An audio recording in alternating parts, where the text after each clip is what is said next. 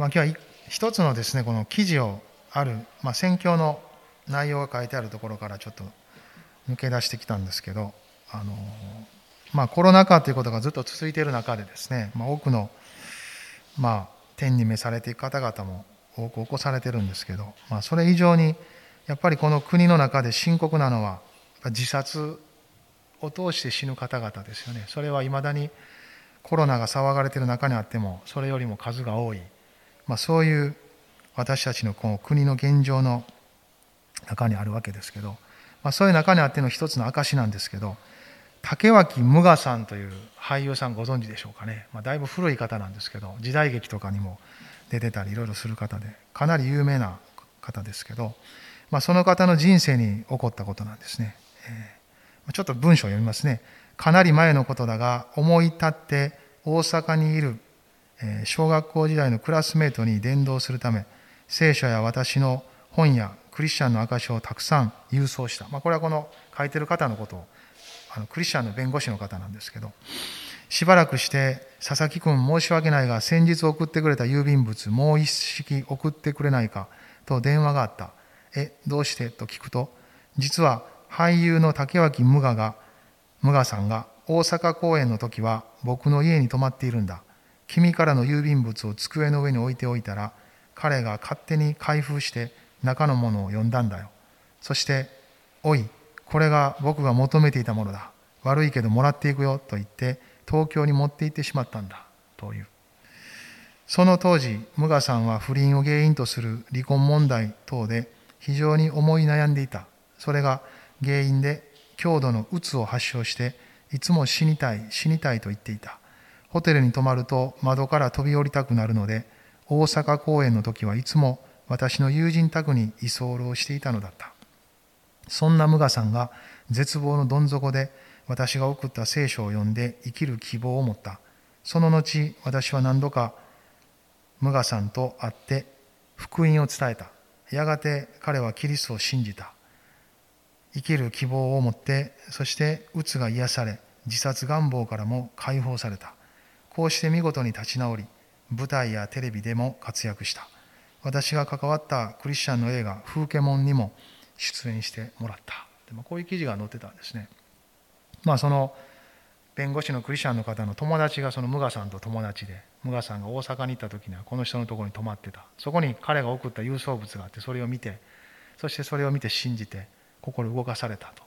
そして解放されていったという、まあ、そういう話がここに書いてるんですけど、まあ、キルケゴールとしての名言がこんな名言があるんですね。失望したければ世の中を見よ絶望したければ自分を見よ希望を持ちたければキリストを見よっていう、まあ、そういう言葉があるんですけど、まあ、この私たちが生きている時代でも多くのそういう方々がたくさんおられると思うんですね。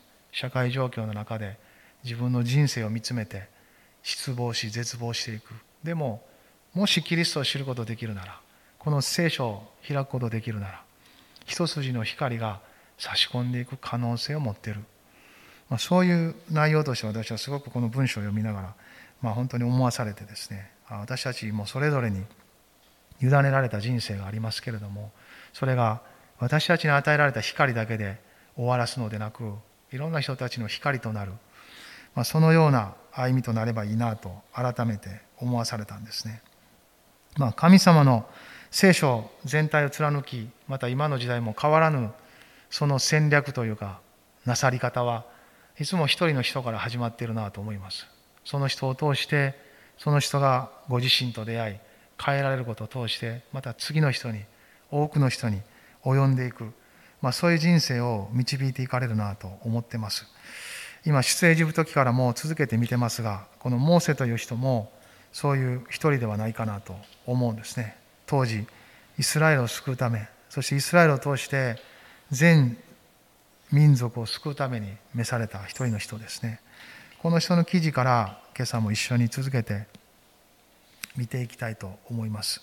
出エジプト記の3章今日は1節から12節まで一緒に読みたいなと思います。出エジプト3の1から12です。少し長いですが一緒に読める方はどうぞ読んでください。モーセはミディアンの妻子、シュートイテロの羊を飼っていた。彼はその群れを荒野の奥まで導いて神の山ホレブにやってきた。すると主の使いが芝の茂みのただ中の燃える炎の中で彼に現れた。彼が見るとなんと燃えているのに芝は燃え尽きていなかった。モーセは思った。近寄ってこの大いなる光景を見よう。なぜ芝が燃え尽きないのだろう。主は彼が横切って見に来るのをご覧になった。神は芝の茂みの中から彼にモーセモーセと呼びかけられた。彼ははいここにおりますと答えた。神は仰せられた。ここに近づいてはならない。あなたの履物を脱げ。あなたの立っている場所は聖なる地である。さらに仰せられた。私はあなたの父祖の神アブラハムの神イサクの神ヤコブの神である。モーセは顔を隠した。神を仰ぎ見るのを恐れたからである。主は言われた。私はエジプトにいる私の民の苦しみを確かに見追い立てる者たちの前での彼らの叫びを聞いた。私は彼らの痛みを確かに知っている。私が下ってきたのはエジプトの手から彼らを救い出しその地から広く良い地父と蜜の流れる地にカナン人ヒッタイト人アモリ人ペリジ人ヒビ人エブス人のいる場所に彼らを導き上るためである今見よイスラエルの子らの叫びは私に届いた私はまたエジプト人が彼らを虐げているありさまを見た今行け、私はあなたをファラオのもとに使わす。私の民、イスラエルの子らをエジプトから導き出せ。モーセは神に言った。私は一体何者なのでしょう？ファラオのもとに行き、イスラエルの子らをエジプトから導き出さなければならないとは。神は仰せられた。私があなたと共にいる。これがあなたのための印である。この私があなたを使わすのだ。あなたがこの民をエジプトから導き出すとき、あなた方はこの山で神に仕えなければならない。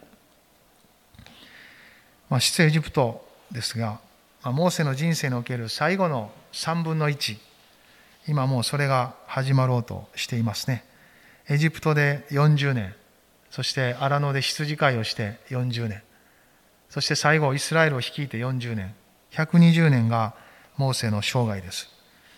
最初の80年はもう準備期間のようにたったこの出エジプト記で見ると2章2章の中にその出来事が書かれてありますでもこの3章以降はずっとモーセの最後の3分の1の40年ですね。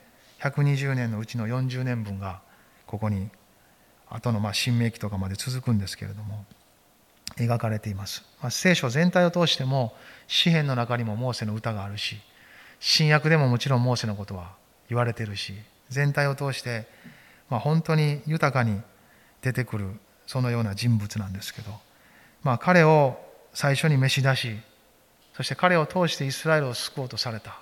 それは神様の計画です。私たち一人一人もこの時代の中でですねそんな風に召されたお互いじゃないかなと思います、まあ、イエス様も同じようなことされますよね。いきなり全ての人にご自分を表されたというよりもまず12人を取り分けられた。12の弟子ですよね。そして彼らを通して全世界に出ていこうとしてくださった。またこの時代も私たちもそうですけれどもこの日本のだけを考えても1億2000万人ほど人いますけどいきなり全ての人にご自身を表すというよりもまず一人一人と今まあ1%と言われているクリスチャンたちにご自身を表してくださっている。日本の中にある8000ほど教会があると言われてますがそれらの人たちからまず始めてくださった。でもそれはそれらの人たちだけを愛したのでもなくそれらの人たちだけ選んだのでもありません。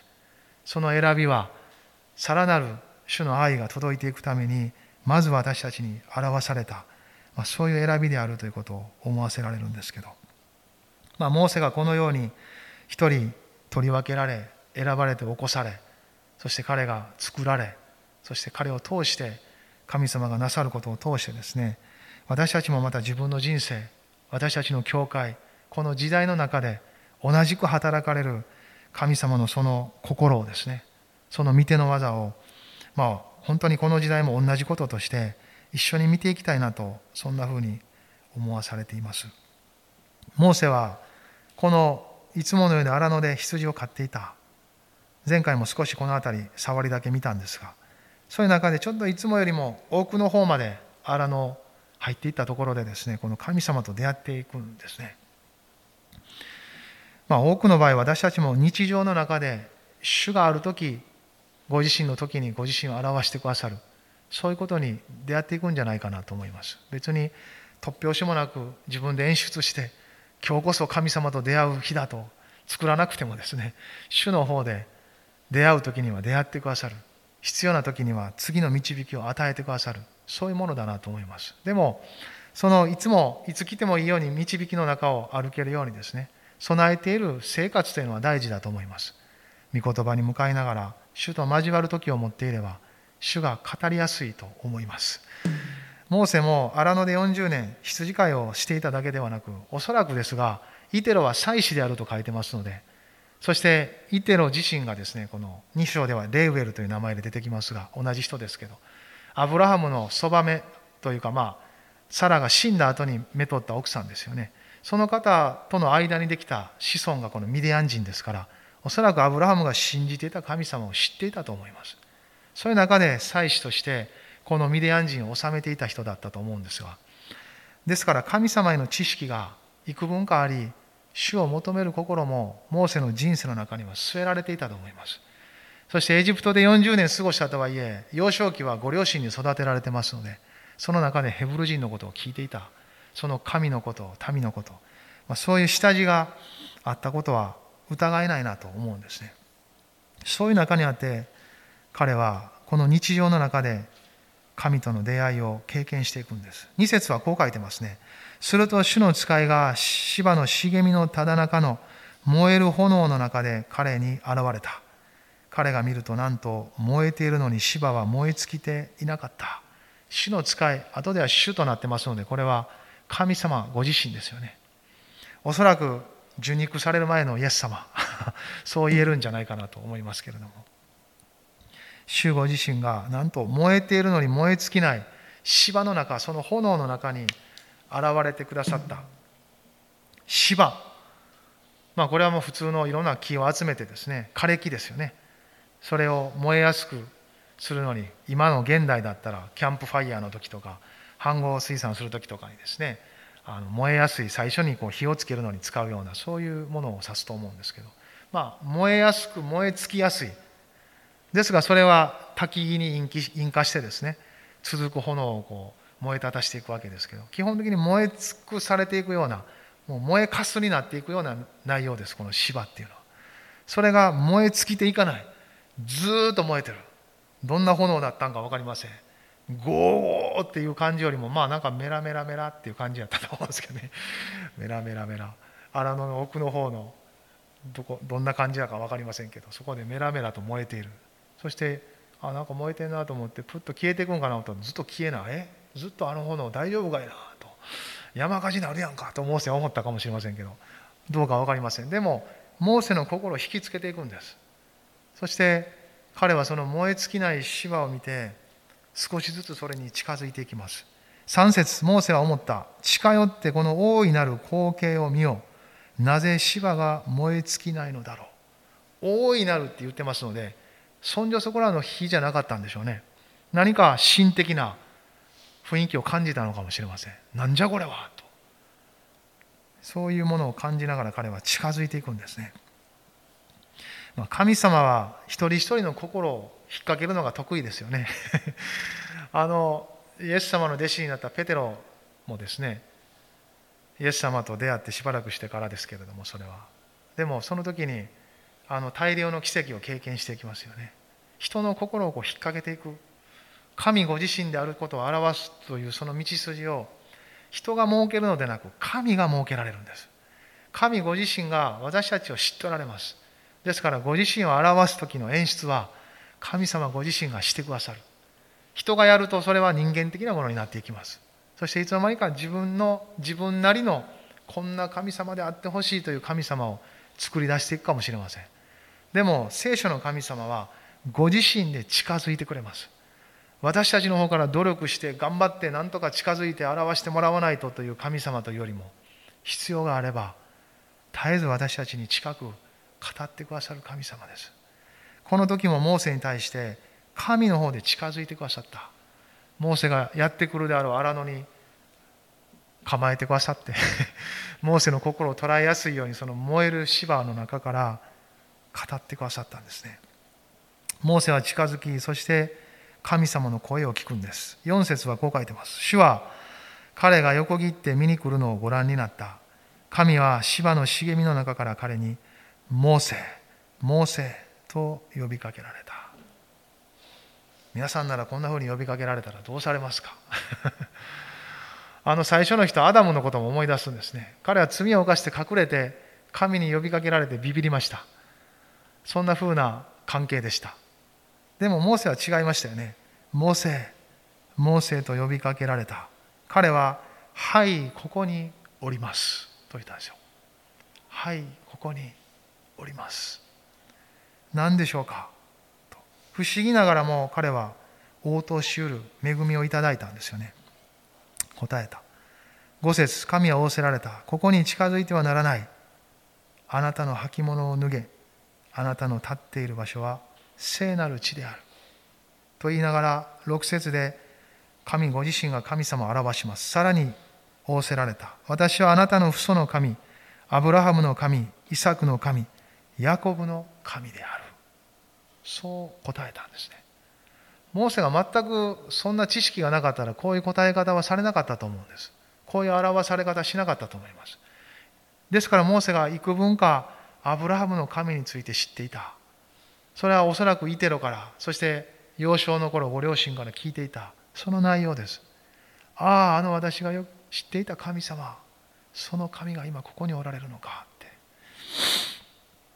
アブラハムの信じた神イサクの信じた神ヤコブの信じた神そして今度からこれはモーセが信じる神になっていくんです。その同じ神様がここでご自身を表してくださった。この芝は燃え尽きない芝はこう何を物語っているんでしょうね。私が何かこう考えて思うところにですねこの芝はまあ枯れ木ですよね。もう燃え尽きて終わってしまうような力のないそういうものを表すと思うんですけどこの芝はモーセ自身じゃないかなと思います。モーセの人生はもう80までエジプトで40年おって、まあ、ある意味でこう事件を起こして落ちぶれてですねこの荒野にやってきて40年羊飼いをしていたんです。ですからもう80年経ってそんなに希望を持ってないと思うんですね。また再起をかけてあのちっちゃい頃に聞いとったヘブル人たちの救いのためにとかそんな思いももう消えかけてると思います。そんな彼の人生は芝みたいな枯れ木のようなもうなんかこのままぐらいやろな。延長でまあなんとか長生きはしてある意味で健康で、まあ、家族も幸せでそういうぐらいの人生しか思い浮かべられない、まあ、それも立派なことなんですけれども、まあ、そういうモーセ自身をこの芝は表してんじゃないかなと思う。でもその芝が燃えている火がある。そしてその火が燃え尽きないんですよね。芝そのものが火を燃え尽きさせなくしているというよりも火そのものが燃え尽きない火であるというところにこのモーセと神様のこう一体を見るんですよね。この火は神である。そう思うんです。燃え尽きない。燃え尽きようとするこの芝のようなモーセのうちにある神の火を表している。そうも言えるかもしれません。モーセも気づいてない。そんな火があるなんて。自分はもうそのまま芝のように燃え尽きていく人生やと。いう思いかもしれません。でもそのモーセの中にある火を神様を表している部分もあるのかな。そして神ご自身は決して燃え尽きない方ですよ。終わらないお方です。むしろ燃え尽きようとするその信仰の炎を守ってくださる。保ってくださる。時に燃え立たせてくださる。それが神様ではないかなと思うんですね。イザヤ書の中に一つ神様の表現があります。特にこれはイエス様について語られてるんですけどイザヤの42章の3節。ちょっとここも開いていただけますか。イザヤ42の3節。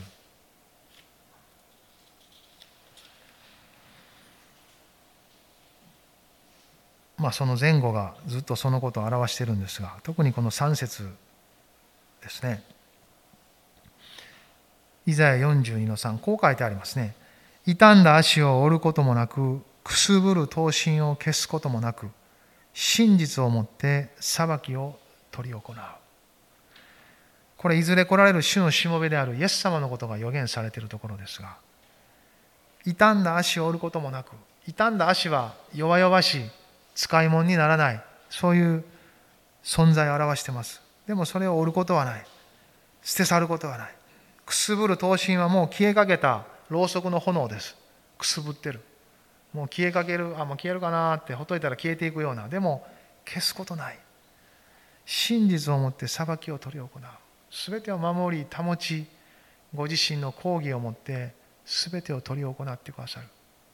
それは愛に基づき、憐れみに基づき、癒しと回復をもたらす大いなる見てを表しています。この同じ主がこの時モーセに出会ってくださったくすぶっていたモーセの内なる信仰の炎を消すこともないむしろご自身の消えることのない火と合わせて燃え立たせようとしてくださったそのためにこの時モーセに出会ってくださったとそのように見ることができると思うんですね。もう一回ちょっと出エジプトに帰りたいと思いますけれども。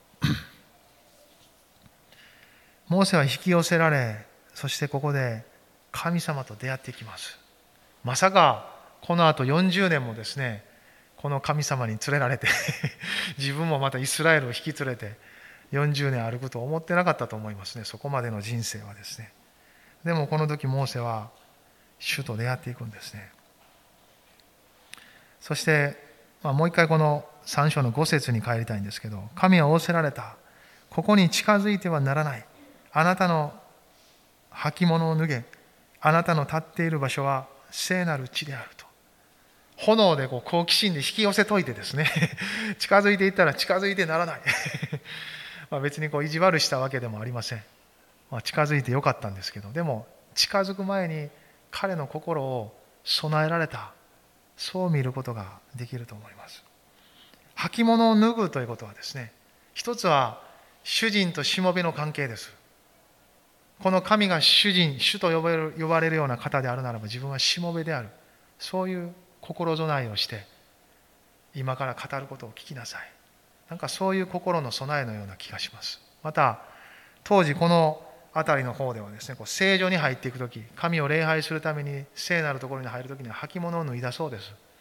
ですからそれとも関連して、今から語られること、あることの清さを表しているまあ文字通り清いお方なのでただ表しているというだけでなくてこれはまっとうなことなんですけれどもですから神様はモーセの心を備え確かな立ち位置に立てるように助けてくれたんだと思います。あなたの履物を脱ぎなさい。まあもうちょっと進んでいったら旧約聖書の中では履物を脱ぐという行為は権利を明け渡す。主権を主に明け渡す行為として描かれています。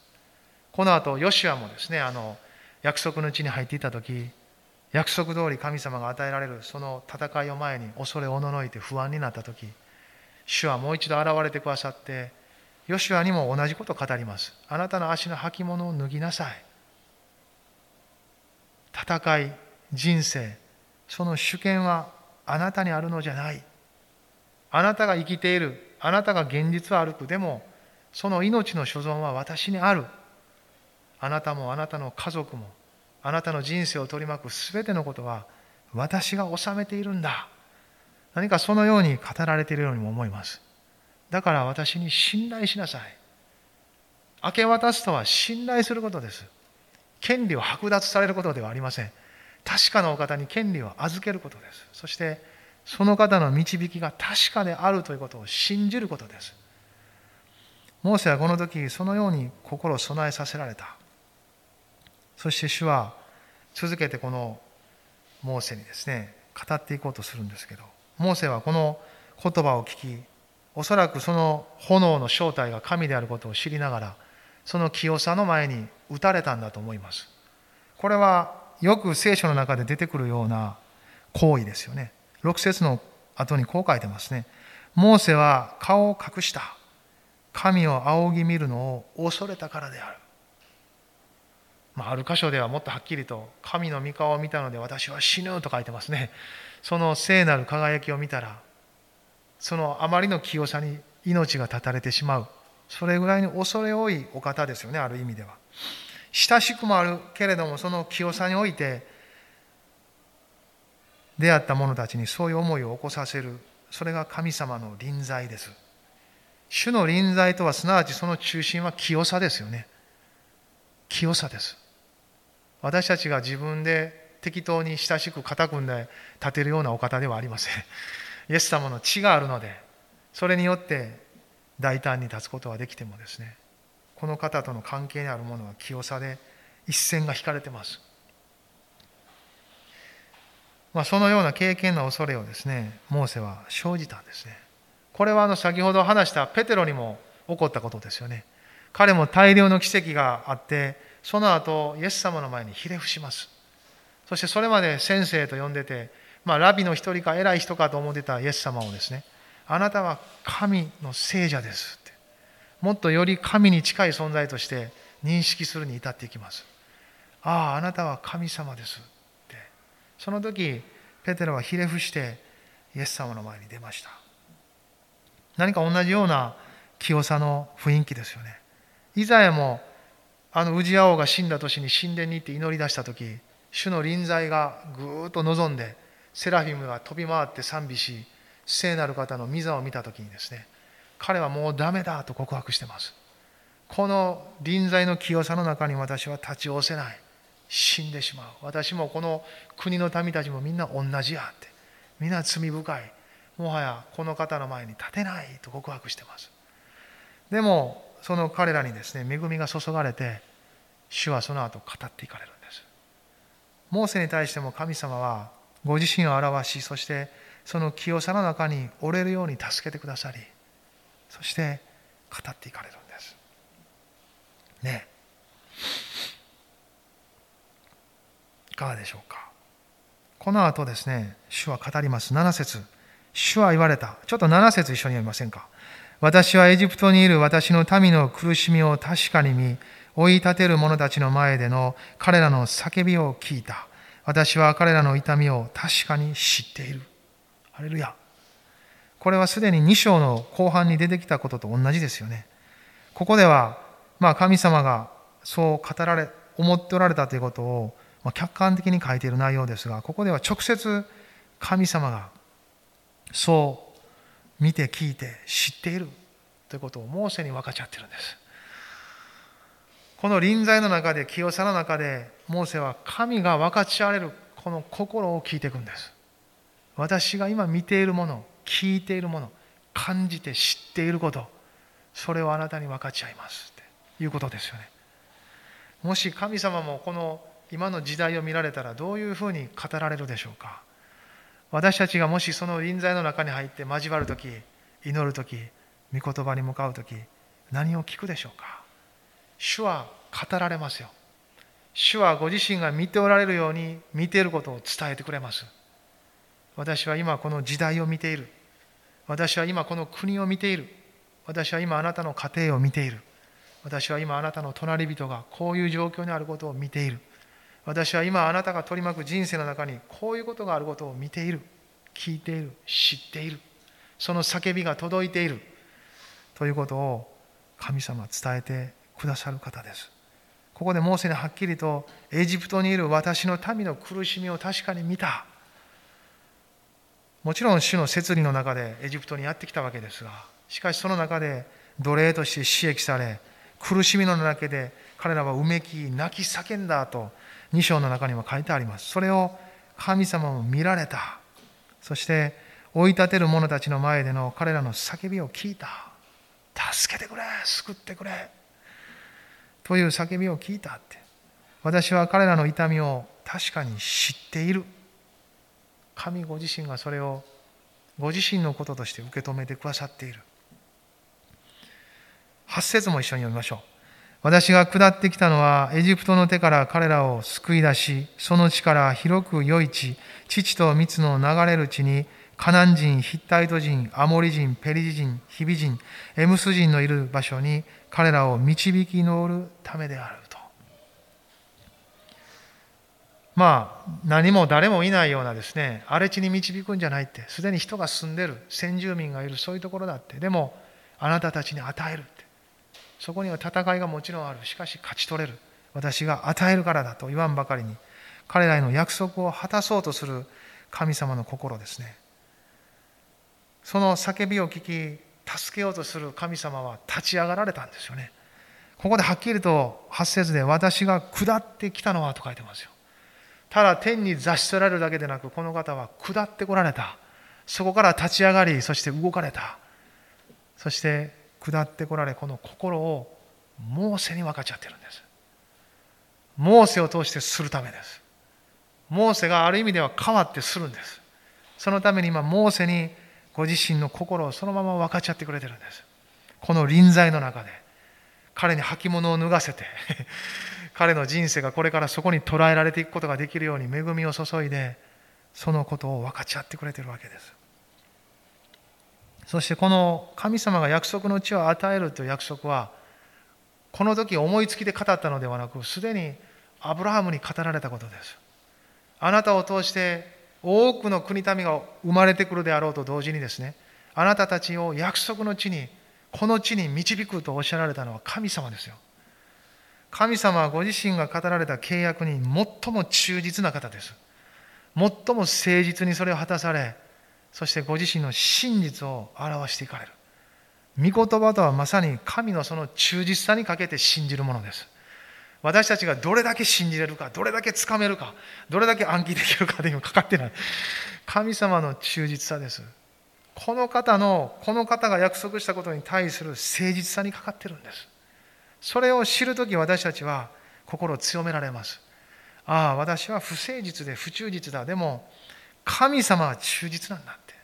誠実なんだ。だから忘れずに、それを信じることができるように、今私を助けてくださってるんだ。時にですね、苦しみがあったり、いろんなことがあるのもですね、それを通して思い起こされるためである場合がありますよ。そういうことがなければ、人は弱いから忘れてしまう。主が果たそうとされていることの道から外れてしまうことがある。でも、神様は恵みのゆえにそのことを思い起こさせてくださる。あらゆる手段を講じてくださり、導いてくださる。そういう方です。このイスラエルに対する神の憐れみ、力強い引き寄せる力、それはモーセに分かち合われていくんです。モーセの中に。それが伝えられていきます。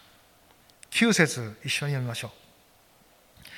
今見よイスラエルの子らの叫びは私に届いた。私はまたエジプト人が彼らを虐げているありさまを見た。ここではっきりと神様モーセに促しますよね。私が見ているだけで終わらんじゃない。私が分かち合っているその内容はあなたも見るんだって。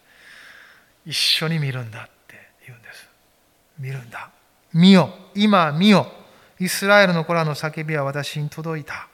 私はまたエジプト人が彼らを虐げているありさまを見た。あなたも一緒に見てくれ。忘れないでくれ。40年の荒野の生活でそのまま終わると思わないでくれ。この時に至るために通った道のりだって。終わってない。すべてがそこで完結するかのように思うな。あなたの人生の工程のすべてはこれからのためだ。そうおっしゃってるんですよね。今見よです。イスラエルの子らの叫び。この時代も一緒じゃないでしょうか。この時代だけ特別に神様はこのことをされたと思えないですよ。今の時代にも聖書があるのだとすれば、私たちがこれを御言葉に止めるとすれば、今の時代と重ねなかったら、ただの神学の勉強になってしまいます。昔話になってしまいます。聖書は今を生きる人たちのためにあります。ですから今と結びつけていくとき、初めてその威力と進化を発揮します。同じように神様は今、私たち一人一人をモーセのように選び出し、召し出しておられる。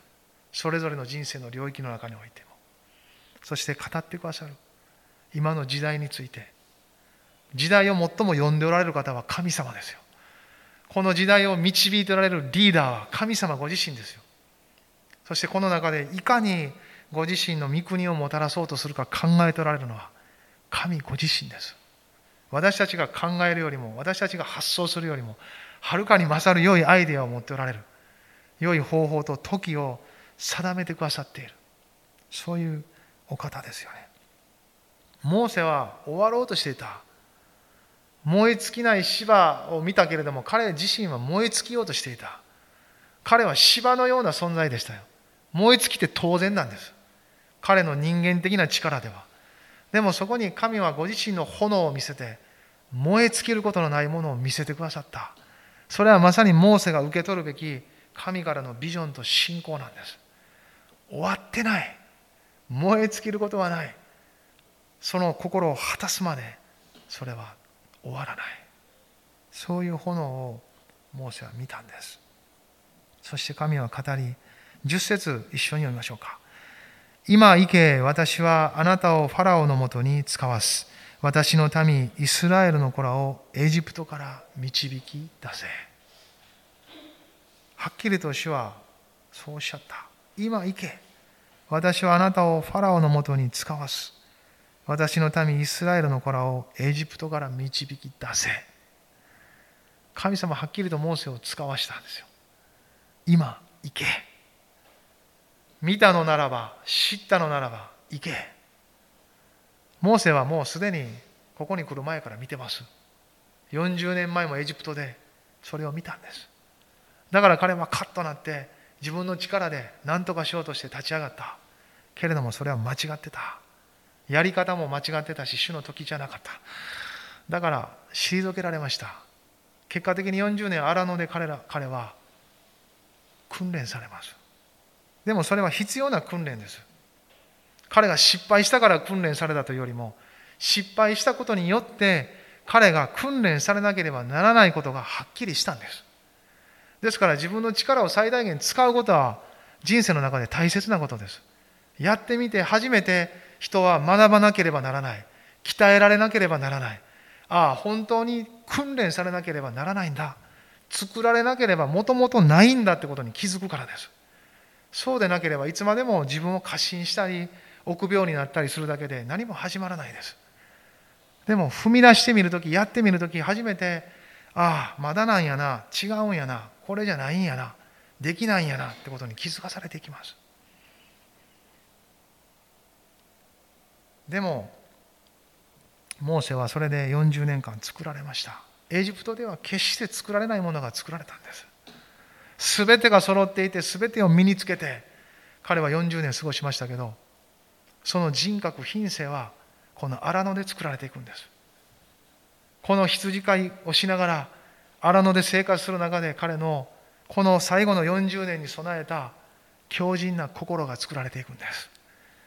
忍耐すること従順することあらゆる事柄の中で耐え忍ぶことそして信じること信頼すること。一つ一つが作られていきます。そしてこの時主はご自身の目で見てですねこの時が来たとしてモーセを使わすんです。今行け私はあなたをファラオのもとに使わす。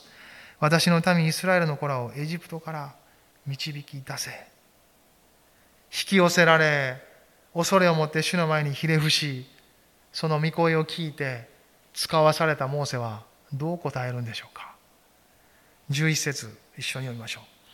モーセは神に言った私は一体何者なのでしょう？ファラオのもとに行きイスラエルの子らをエジプトから導き出さなければならないとは。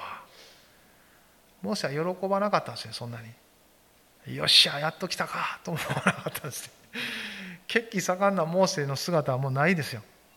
40年前だったらもしこんなこと語られたら飛び出していってたと思います。でもその時は神の時でないので語られないんですね。そういうことは。彼が勝手に今やと思ってやったんです。でも違うかったんです。でもこの時は彼にとってはもう終わってると思ってるんです。でも主は主の時なので声をかけるんです。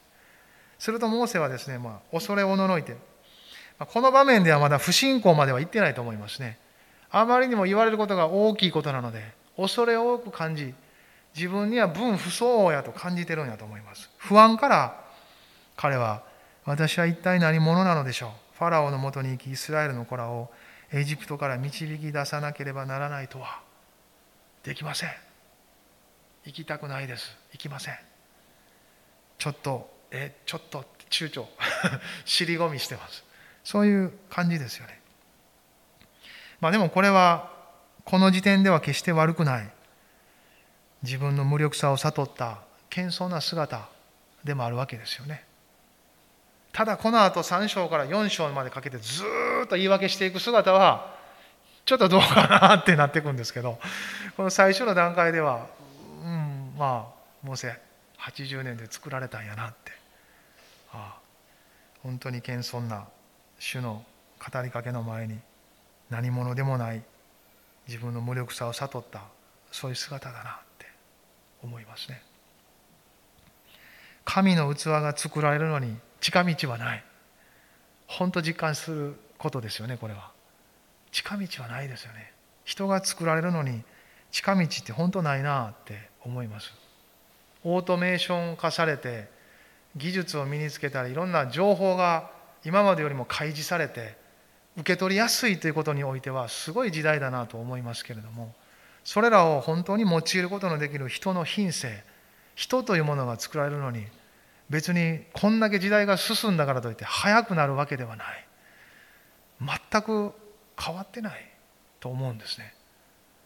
聖書はクリスチャンは教会はそういう神との時の流れを歩く人たちですよね。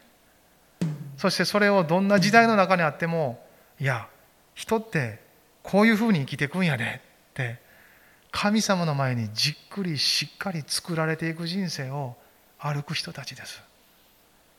ハレルヤ。多少世の中がスピード化され周りが早くに進み何か自分だけ置いてきぼりに感じる時もあるかもしれませんひょっとしたら。でもそんな時本当にそれが真実かどうか確かめる場所をしっかり持っていきたいと思うんですね。それは御言葉聖書。そして神ご自身の見前で生きる私たちの心なんです。つながるこの信仰が確かな時間を歩かせてくれるんです。この普通に流れる時間クロノスの中にですね神の時カイロスが流れてるんです。ハレルヤ。これを信仰によって受け取りながら生きていくのがクリスチャンです。ハレルヤ。状況の良し悪しは受け取りながら考えます。自分のコンディションあらゆることも考えます。でも同時に内なる御霊の促しと御言葉が照らす今のタイミングと私の人生はどうなんだろうかと考えるのが御言葉を黙想し御霊と共に主と交わるその中で受け取っていく人たちが信仰者の姿です。私たちもそんなふうに召され選ばれた人生を歩いている者たちです。ですからこの時代私たちはモーセが生きた時代ではありませんが同じように神様は私たちに語りかけ引き寄せそして使わそうとしてくださっている。その中にですねこの年一緒に身を投じていきたいなとそう思います。12節最後一緒に読みましょう。神は仰せられた私があなたと共にいる。これがあなたのための印である。この私があなたを使わすのだ。あなたがこの民をエジプトから導き出す時あなた方はこの山で神に仕えなければならない。アメン。これはこの先、モーセがなすべき方向性を指し示しています。神様の導きと使わす内容は漠然としたものではありません。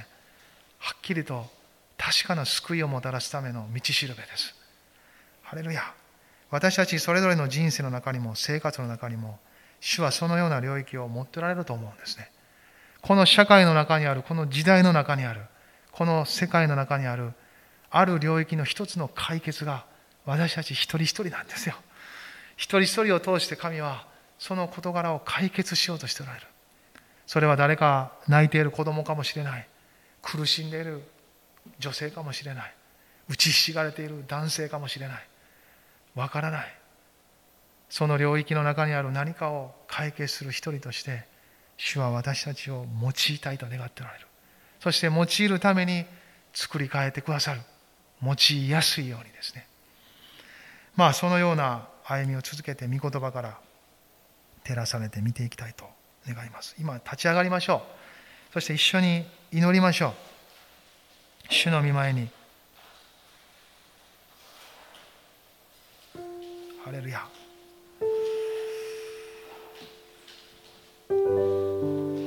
ハレルヤハレルヤアメンハレルヤ今あなたの神様の御言葉に対する応答の心をそのまま祈ってください。主の御前に今います。ハレルヤハレルヤおおイエス様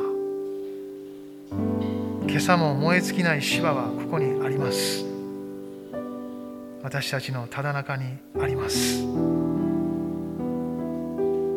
のところであなたは何を見ますか？何を聞きますか？何が語られていますか？ハレルヤ。あなたは何を受け取りどう心が動かされていますか？ハレルヤハレルヤ。エス様。ハレルヤハレルヤ。ハレルヤハレルヤ。あなたの人生の履物を脱いでおられますか？この清いお方の前に。性別された主からの人生の中にあってあなたはその履物を脱ぎこの方の導きに聞こうとしておられるでしょうか。一緒に聞きましょう。履物を脱ぎこの臨在の中にキリストにあっておらせていただき恵みの御言葉を聞きそして確かな一歩また一歩主と共に歩かせていただきましょう。ハレルヤ。主が見ておられるようにあなたを見ましょう。私を見ましょう。主が見ておられるように家庭を見ましょう。家族を見ましょう。主が見ておられるように私たちの街を見てみましょう。捉えてみましょう。主が見ておられるようにこの時代を考えてみましょう。テレビのニュースや飛び交う全ての時には噂のレベルのような情報だけでなくはっきりとした御言葉が伝える。神の時を知らせどこを歩くかを指し示すところのこの御言葉から来るその光によって照らしていただいて一緒に受け取りましょう。ハレルヤ。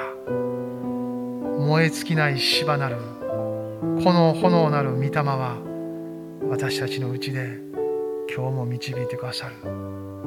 今週も日々をこの方に預けて一緒に歩きたいとそう願います。主はあなたの見前にあなたの御言葉があることその御声が発せられ私たちに聞く耳を与えてくださっていること主を心から感謝します。今週もあなたの心と合わせられたところを一緒に歩かせてください。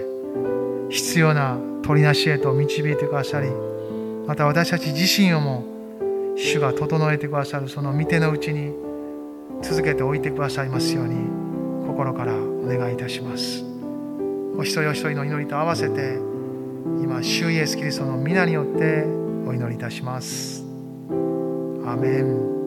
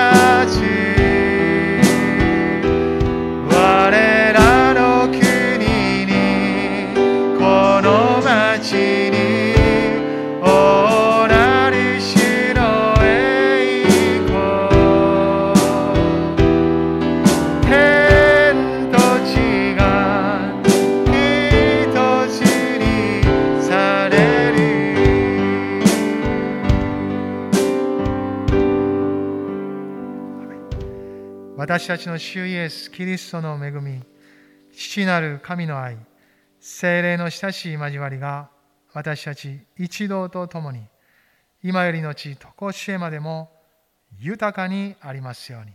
アメン。